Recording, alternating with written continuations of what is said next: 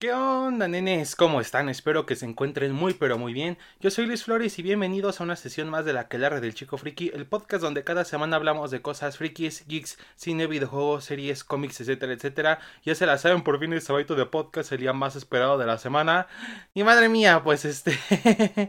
pues tenemos un tema bastante interesante de que hablar esta semana, así que pues les recuerdo que si no están suscritos al, al canal, pues no olviden suscribirse y por supuesto cuando lo hagan activen la campanita de notificaciones para que les avise cuando suba un nuevo episodio y bueno, así seamos una aquelarre mucho más grande y por supuesto muchas gracias a los que se han estado suscribiendo estos días, neta, siempre es todo un gusto y bienvenidos a este aquelarre donde hablamos de cosas, este, cosas frikis, no cosas ñoñas como le quieran decir y bueno, también este, recuerden que me pueden seguir en Instagram, me encuentran como LuisGFT y subo fotitos mías, luego subo fotos de mis, de mis figuras y eso y pues bueno, también aviso cuando subo nuevo contenido y por supuesto también síganme en TikTok, me encuentran como LuisFrikiCoven97 y pues ahí ahí hago datos curiosos o luego subo reseñas de capítulos muy rápidas en lo que en lo que poco a poco va este van saliendo los podcasts y bueno pues son pensamientos un poco más este extendidos de los que se ven en YouTube Shorts no pero pues bueno ya ya mucho rodeo y de una vez pues iniciamos la sesión de la que la red de esta ocasión y vamos vamos a lo que nuestro gachencha y bueno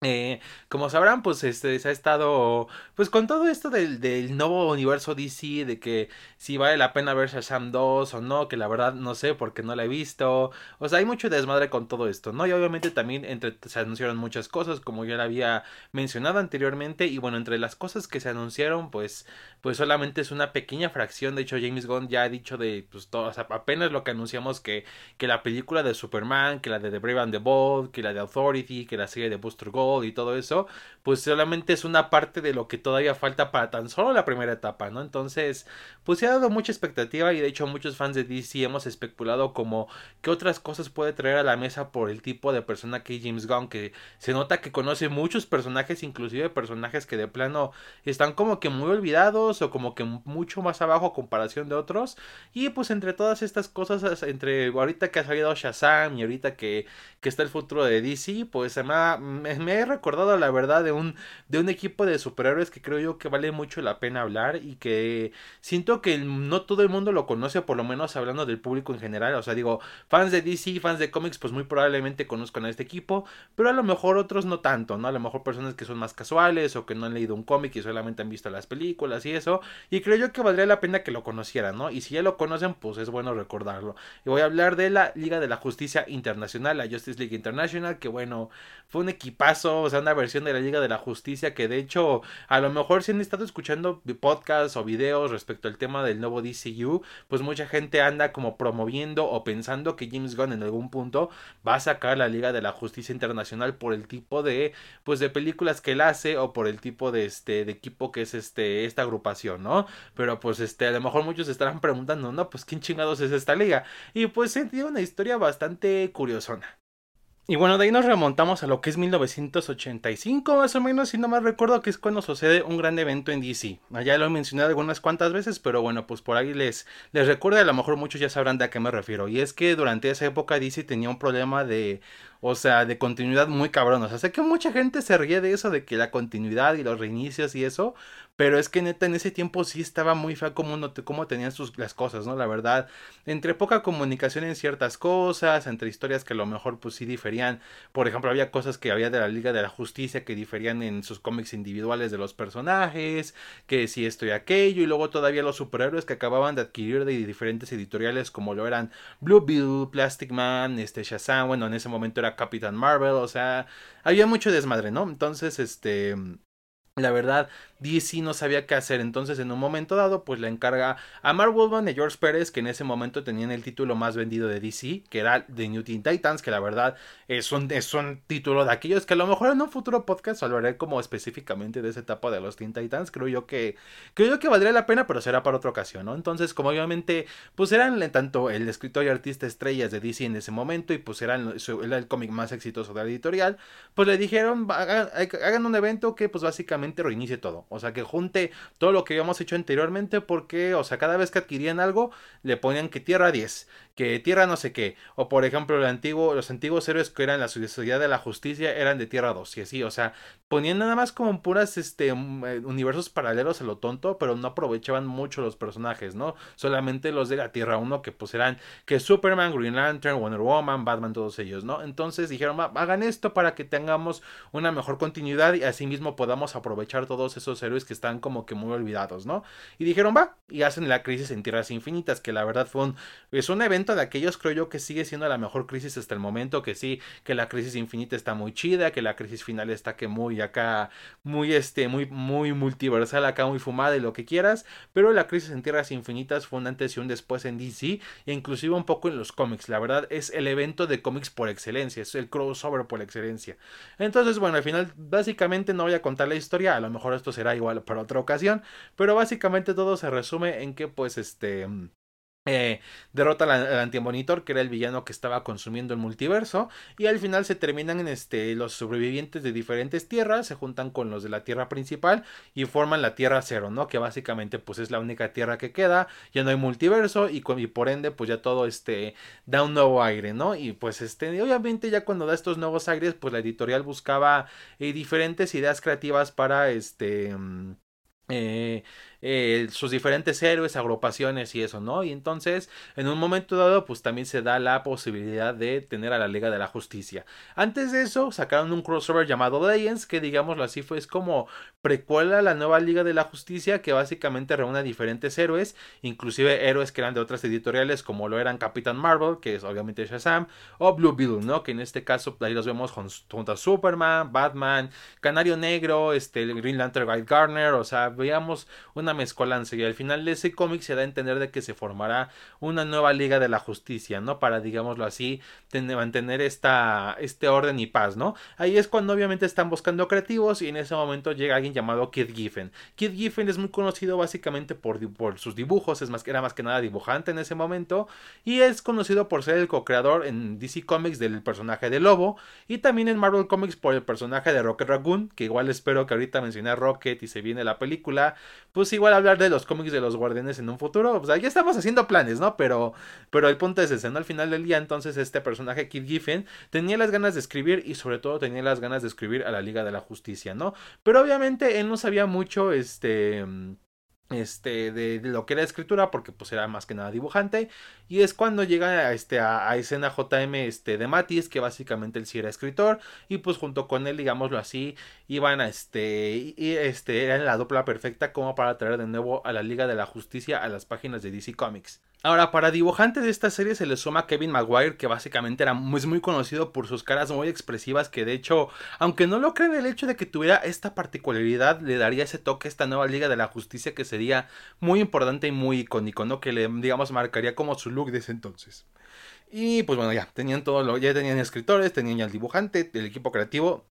ya estaba listo. Ahora solamente faltaba pensar quiénes formarían esta liga. Y ahí es cuando se complica un poco la cosa, pero al mismo tiempo fue, una, eh, fue algo muy bueno. O sea, básicamente por un lado Kid Giffen quería una liga de la justicia diferente, no quería como la clásica agrupación porque, o sea, si bien durante varios años la liga iba juntando varios héroes, pues al final del día siempre la agrupación se conocía como Superman, Batman, Wonder Woman, Green Lantern, Aquaman y este, este Flash y Martian Manhunter, ¿no? Entonces, entonces, pues, este, no quería como volver a repetir la fórmula de otra vez los primeros siete y así, ¿no? Sino buscaba, este, crear otra liga por su propia cuenta, un poco más variada, con diferentes héroes, para sacarles mucho provecho. Sobre todo ahorita que ya habían ya podían usar varios héroes que habían adquirido, como lo eran Shazam, Blue Beetle, todos, este, Plastic Man y todos ellos. Entonces, este, ahí tenían la onda, ¿no? Y justamente les vino como anillo al dedo el hecho de que no podían usar a los héroes más icónicos, o por lo menos una buena parte, porque apenas estaban construyéndose, porque al final fue todo el reinicio.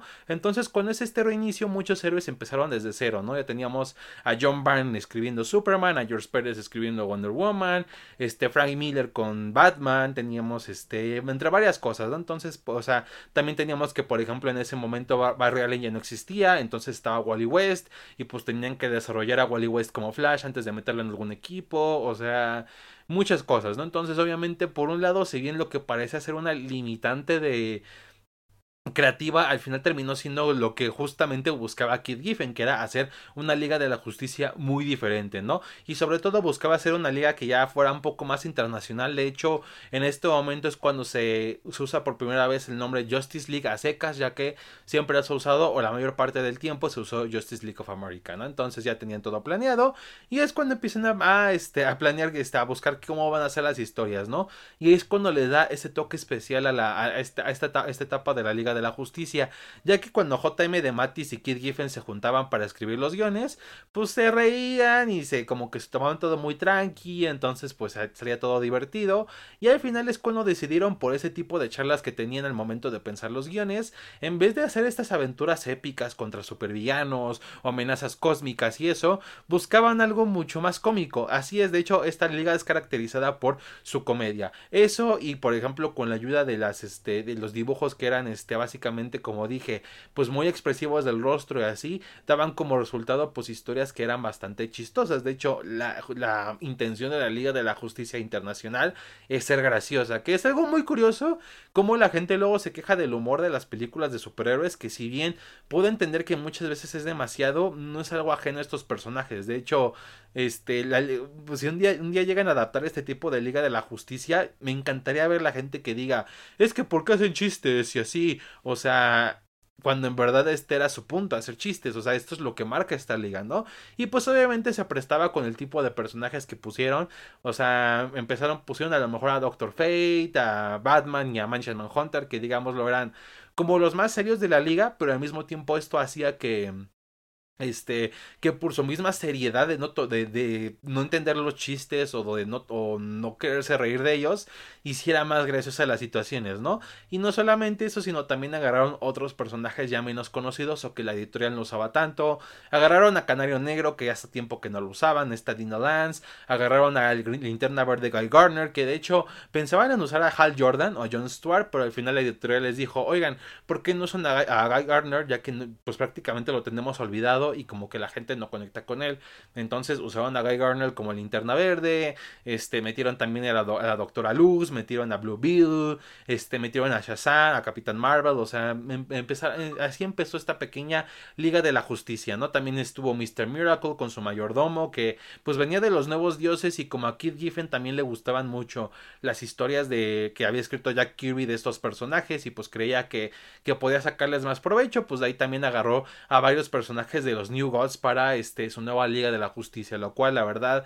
le vino como liga al dedo y de hecho este grupo muy, muy variopinto de personajes muy diferentes entre sí le ayudó a que fuera una liga muy carismática y que sobre todo se centrara, digámoslo así, más que nada en las interacciones de equipo y no tanto como este, en las aventuras épicas o en los villanos que derrotaban. Y pues obviamente con esto le dieron como cada una su personalidad a diferentes personajes, como dije, Mansion Manhunter, Doctor Fate y Batman eran como los más serios, eran los que como tal no hacían chistes, pero por el mismo hecho de que se que estaban entre prácticamente puro lunático, pues al final del día era gracioso de cómo tenían que aguantarlos o cómo no entendían el chiste, entre otras cosas, ¿no? Teníamos por ejemplo a, Guy Garner que era como el macho man, que de hecho inclusive se refiere a él mismo como Rambo en algún punto y pues agarraba como este estereotipo ochentero del, del hombre acá chingón de que sí soy muy rudo y así, o sea, agarraba como, como es un poco más ese tipo de,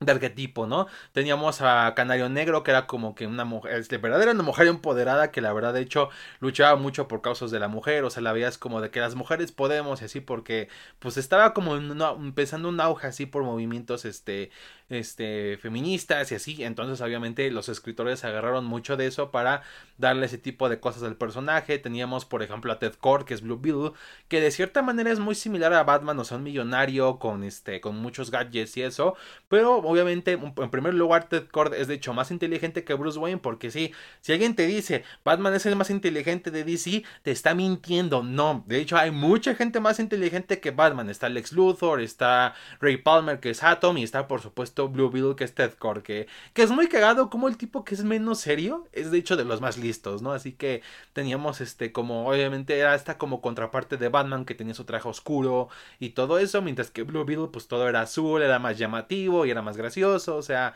teníamos este tipo de cosas. Y eso sí, también algo que caracterizó mucho esta Liga de la Justicia es que era muy cambiante, o sea, por ejemplo, teníamos este que, o sea, Doctor Fate de hecho no duró mucho en el equipo, duró como los primeros tres números más o menos, también la Doctora Luz, que era un nuevo personaje que salió tras las crisis infinitas, duró como los primeros seis, o sea, pero aún, así iban metiendo y sacando diferentes héroes que, que de cierta manera, por un lado, hacía que fuera más fresco todo, hacía que este eh, viéramos este mucho más dinamismo en las historias, en las interacciones y eso, porque de que no siempre fueran los mismos personajes, pero al mismo tiempo, pues a la larga le salió en su contra, ya que al final del día no muchos personajes se quedaban y por ende algunos no, digámoslo así, no tuvieron como esa este, como permanencia de que estuvieron en el equipo cuando sí lo estuvieron, ¿no? Eh, también tuvimos al Capitán Marvel, este Shazam, que de hecho aquí es cuando, en estos cómics fue cuando se definió la, la esencia que tiene el personaje, así como lo has visto en sus películas, que lo ves de que se ve como adulto, pero pues porque es como un niño por dentro, se comporta como un niño y así, pues aquí se lo dieron, porque originalmente en los cómics clásicos de Capitán Marvel, pues era más que nada un cambio de cuerpos, ¿no? De que este Billy Batson cambiaba cuerpo con Shazam y pues o sea, era diferente al final de cuentas como Shazam era una personalidad mucho más heroica, y así. En cambio, ahorita con esta nueva, con esta nueva idea que tenían de la Liga de la Justicia, pues lo hicieron mucho más cómico al hecho de que, como cuando dice Shazam, no cambia, o sea, no cambia como tal de cuerpos, así de que se transporta a otro cuerpo o cosas así. Simplemente como tal por dentro sigue siendo niño, aunque por fuera se vea diferente. Entonces esto dio pie igual a que fueran situaciones como que mucho más cómicas, ¿no? Igual Capitán Marvel no duró mucho en el equipo, llegó un punto donde igual se salió de la, de la agrupación, pero pues aún así no el hecho de que la agrupación seguía creciendo, ¿no? Por ahí tuvimos este a Hawkman, tuvimos a Hawkwoman, tuvimos este también a lo que en un punto, este, si no mal recuerdo, justamente cuando se va la Doctora Luz, se va, e, entra Booster Gold, y es cuando entra esta dupla de Blue Beetle y Booster Gold, el Blue and the Gold, que es una de las uh, duplas de los cómics más chidas, más importantes y más icónicas que hay. Porque pues el Blue Beetle es como un, digo, este Booster Gold es este es un héroe que, que, de hecho viene del futuro, ¿no? Que es del, de, los tiempos de la Legión de Superhéroes, pero en el futuro él no es nadie, o sea, prácticamente creo que es alguien de mantenimiento o algo así, es, es un don nadie prácticamente, ¿no? Como se le podría decir coloquialmente. Entonces en un momento dice, ¿sabes qué? Me cansé de ser así, entonces busca, literalmente se roba un traje que le permite viajar en el tiempo y ahí es cuando viaja al pasado para hacer, así hacerse pasar por un, por un héroe y es cuando conoce de hecho a, este, a Blue Bill que este, cuando entra a la Liga de la Justicia Internacional y es cuando se hacen mejores amigos, ¿no? Que la verdad creo yo que, que esta dupla fue lo mejor que pudo entregar el cómic, la verdad fue algo que es muy icónico ya y de hecho cualquiera que sepa de DC te va a decir, dime los dos mejores amigos de DC Comics, te van a decir Blue Bill y, Booster Gold, o sea, es de pura ley, ¿no? Y pues también se fueron este, incorporando otros como por ejemplo este en un punto de cierta manera Superman estuvo un poquito con ellos digo en ciertos momentos también The Flash estuvo en uno que otro punto llegó a estar Power Girl llegó a estar Lobo inclusive el personaje que creó Kid Giffen estuvo también en el equipo durante un pequeño periodo o sea era esto no pero al final de cuentas algunos como Mansion Manhunter Guy Garner y todos ellos eran los que como eran más recurrentes en el en los cómics no también tuvimos a un superhéroe ruso que era Red Rocket que que por esto de que era internacional pues se fue incorporando al equipo. Tuvimos a Fire que era de este de Brasil, teníamos a su amiga Ice, que digámoslo así, eran como la, la Booster Gold y Blue Bill, pero versión femenina, por eso eran Fire and Ice, este, Capitán Atom, esto, o sea, empezamos a tener como una, la verdad sí se notaba mucho la variedad de poderes, de personalidades, de personajes en el, este, que hacían como que esto fuera más interesante, ¿no? Obviamente, hasta si bien era de comedia base el cómic, al final del día siempre había cosas que hacer, que, que si un villano, que de hecho se han llegado, llegaron a enfrentar a Despero, al mismísimo Darkseid, o sea, se llegaron a enfrentar a villanos y así, pero al final del día no era, no era el punto de ver a quién iban a vencer, sino pues lo que hacían en medio, ¿no? Porque de hecho muchas de las situaciones eran inclusive situaciones cotidianas, por ejemplo, en algún punto como Mr. Miracle está en el equipo, también llega Big Barda, que es su mujer, y, hay una trama que literal tiene que ver con que Big Barda y Mr. Miracle se van a vivir a los suburbios, o sea, ese tipo de cosas había en esta liga, y a lo mejor muchos pensarán de que pues parecía muy tonto o muy poco interesante, pero de hecho eso lo hacía muy fresco, ¿no? Sobre todo era mucho contraste con los otros cómics de superhéroes que pues veíamos las aventuras más heroicas de los personajes y aquí lo veíamos como algo más mundano y que de cierta manera creo yo que hacía que la gente se relacionara, ¿no? Sobre todo porque como dije, como agarran muchas situaciones o arquetipos de los ochentas, este, pues para la época era algo muy novedoso y que la verdad sí hizo que fuera su boom. Y esto es muy importante ya que hay algo que mucha gente no sabe como tal y es que la Liga de la Justicia no, no siempre vende mucho. De hecho, si te revisas el historial de los cómics de la Liga de la Justicia, siempre hay momentos donde no son los cómics más exitosos de DC, por mucho que la Liga de la Justicia sea uno de los equipos de cómic más importantes de la historia, no quita el hecho de que no siempre gozan de éxito. Y bueno, es algo que ahorita de hecho veremos ya cuando este, llegamos a los momentos finales de esta etapa de la liga, pero bueno, básicamente no siempre vendían. Y aquí la verdad sí les fue un gran boom en los cómics y de hecho fue de los títulos más vendidos que desde que salió en el 87 hasta pues ya cuando ya, ya el título fue en decadencia, ¿no? Pero de hecho fue tanto el éxito de esta liga que literal salieron varios spin-offs, que por ejemplo la Liga de la Justicia de Europa, que por ahí tenía este, a Metamorfo, a Elongated Man y eso, que ya habían estado en el, en el equipo original de la Internacional, pero pues los mandaron para acá, ¿no? También teníamos este Task Force Justice League, o sea, empezaron a salir varios spin-offs, ¿no? Inclusive en un punto, ya cuando estaba la, la, liga en sus peores momentos, llegó a salir la Justice League Extreme porque pues empezaban los 90 y pues, y pues 90 y tenían que ser extremos y así, entonces, esa, pero al final fue lo que llevó, o sea, que literal se crearan varios títulos de este tipo de Liga de la Justicia, ¿no? Y pues la verdad no culparos, la verdad sí, es una, son grandes historias que creo yo que, que vale la pena que chequen, la verdad, y ahora se van a preguntar por qué tiene el título de internacional, ¿no? Este, pues básicamente en un punto de la historia, este, y este, el Maxwell Lord, sí, el Maxwell Lord que ahorita es un villano, pues era como, digámoslo así, el representante de la liga, ¿no? Entonces esta persona, pues este,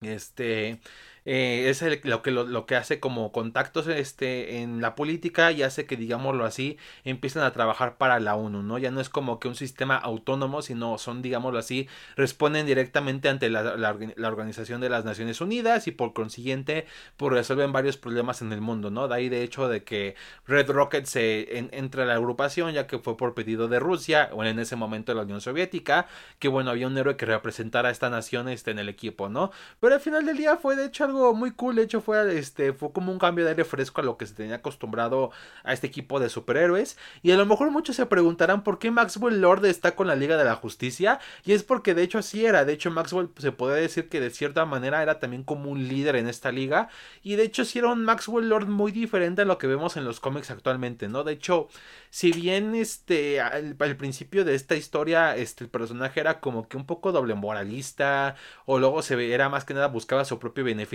de hecho es una de las razones por las que la doctora Light se fue del equipo ya que pues veía que Maxwell Lord como que no o sea, no lo veía como buena persona, ¿no? Pero al final del día lo interesante era de que de hecho el personaje evolucionaba. De hecho veíamos como poco a poco eh, se empezaba a preocupar por las cosas, como que tomaba más en serio de las problemáticas e inclusive se volvió parte de, o sea, un miembro muy importante de la liga y muy estimado por varios, ¿no? Y pues al final del día esta Liga de la Justicia nos entregó varios momentos icónicos, como por ejemplo el clásico de clásicos que es cuando Batman le pega a Guy Garner, que se, ha vuelto como es como una gran referencia en DC que de hecho muchas veces cuando ellos se encuentran como que este, nace esta rivalidad, ¿no? De que vemos como Guy Garner está como con ganas de golpear a Batman, pero pues al final Batman se interpone, o por ejemplo cuando en un momento Hal Jordan golpea a Batman y Guy Garner como de a huevo, sí, ya por fin se hizo justicia, o sea, eh, fue un momento tan icónico en estos cómics que ha trascendido por varios años en la editorial, ¿no? Y ahora, pero muchos se preguntarán si tanto éxito tuvo, si tantos momentos icónicos o duplas o personajes logró sacar de ahí esta Liga de la Justicia. ¿Por qué, por, qué ya no se volvió a publicar? Y es que porque al final del día la gente sí se pensó a cansar. O sea, llegó un punto donde la fórmula ya pues sí ya no daba para mucho más. Este también por un lado ya este, fueron cambiando de dibujantes que si bien hacían algo similar al trabajo original, no era lo mismo, también inclusive este la editorial se empezó como que a meter mucho más en el equipo, los cambios demasiado excesivos de personajes como que ya no no fueron cuadrando, ¿no? De hecho, inclusive si buscas recopilatorios así tipo ómnibus de, de esta liga, las portadas tienen así como a varios personajes porque la verdad sí llegaron a ser varios, pero ya cuando empiezas a leer las historias te das cuenta de que muchos de ellos solamente estuvieron como dos, tres números, otros estuvieron un poco más, otros sí se quedaron como ya en los últimos momentos de los cómics, o sea, era como que muy intercambiable la cosa, entonces no, tampoco logró como que muchos personajes, digámoslo así, tuvieran esa permanencia o éxito que otros tuvieron, ¿no? Por ejemplo, Fire and Ice sí estuvieron muy bien, Blue, eh, Blue, and Gold también, Guy Garner, Batman, el detective marciano, eh, Big Barda, Mr. Miracle y todos ellos sí les quedó bien, pero a otros, o sea, muchas veces a la gente se le olvida que estuvieron inclusive en esta liga, ¿no? Este...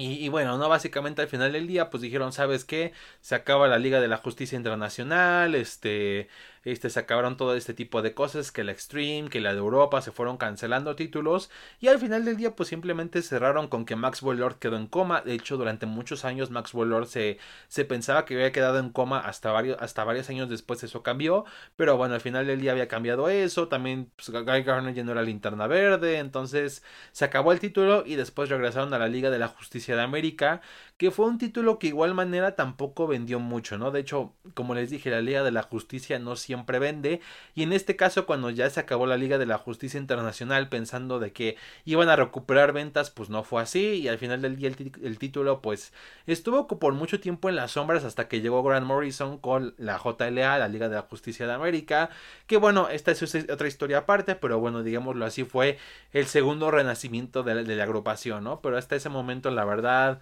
eh, las cosas no le fueron muy bien, pero aún así creo yo que vale la pena mencionar lo importante que fue esta liga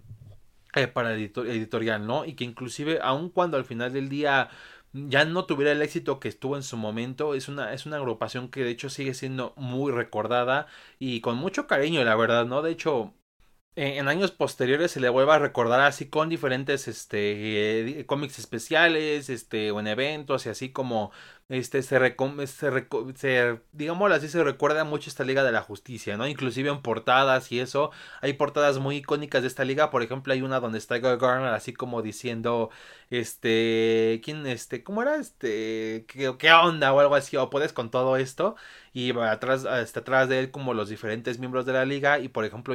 tanto en la misma en los mismos cómics de esta liga así como en cómics posteriores este hacían como mucha referencia o mofa a esta, a esta portada porque sí fue muy icónica no entonces este siempre al final del día aunque la Liga de la Justicia Internacional no duró tantos años, sí es cierto que fue algo que se quedó mucho en el consciente de los fans y de la misma editorial, ¿no? Pero bueno, pues al final del día, pues quedó nada más que nada como un recuerdo, pero sus personajes ahí siguen, cada uno tomó su camino. Por un lado, de hecho, Guy Garner este, ha estado con Ice otra vez, porque de hecho en, los, en estos cómics nació su relación y de hecho muchas veces se retoma por por la gran nostalgia que se le tiene a esta pareja, ¿no? Este, por ahí tenemos siempre a Blue Beetle y a Booster Gold que siempre siguen siendo mejores amigos por siempre pese a lo que pese. Y también tenemos a Maxwell Lord, ¿no? Que este, que después de varios años, esto fue ya cuando llegó el camino hacia la crisis infinita, es cuando se descubre que Maxwell Lord de hecho no estaba en coma, de hecho fingió y estaba planeando un, como un gran plan para este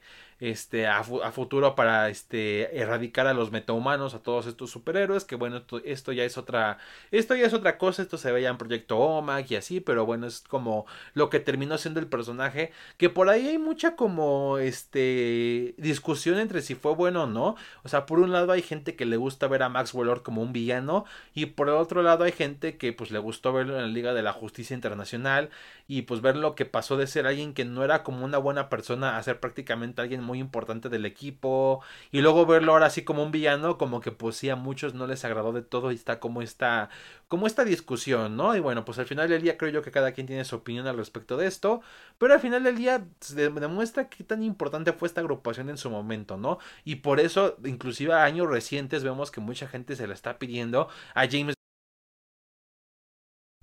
que si me lo preguntan ya, creo yo que como tal no van a ir directamente con esta liga. De hecho, por hasta el momento inclusive de varios personajes no se han confirmado muchos. Digo, sí se ha confirmado que Booster Gold, sí se ha confirmado hasta Batman, obviamente. Pero de Mansion Hunter no sabemos nada todavía. De Legoy Garner solamente tenemos que van a estar Hal, Hal, Jordan y John Stewart como linternas verdes. Todavía no se menciona Guy Garner. O sea, hay cosas que todavía faltan, ¿no? Pero siento yo que a lo mejor puede que ya cuando junten, siento yo que van a ser los primeros siete otra otra vez de que los clásicos y eso, pero llegará un punto en el que van a ser como esta, esta versión de la Liga de la Justicia. Siento yo que la verdad James Gunn va a estar muy abierto a hacer eso y creo yo que viendo que los fans lo están pidiendo, pues lo va a hacer, ¿no? Como dije, sobre todo por lo muy icónica que es. Y si bien en lo personal, al final del día mi liga favorita siempre va a ser la de Morrison, que la verdad creo yo que esa Liga de la Justicia es la mejor y a lo mejor en un futuro igual hablaré de esta Liga de la Justicia. Eh, sí es cierto que aún así no quita el hecho de que yo también le tengo cierto cariño a esta agrupación, La verdad es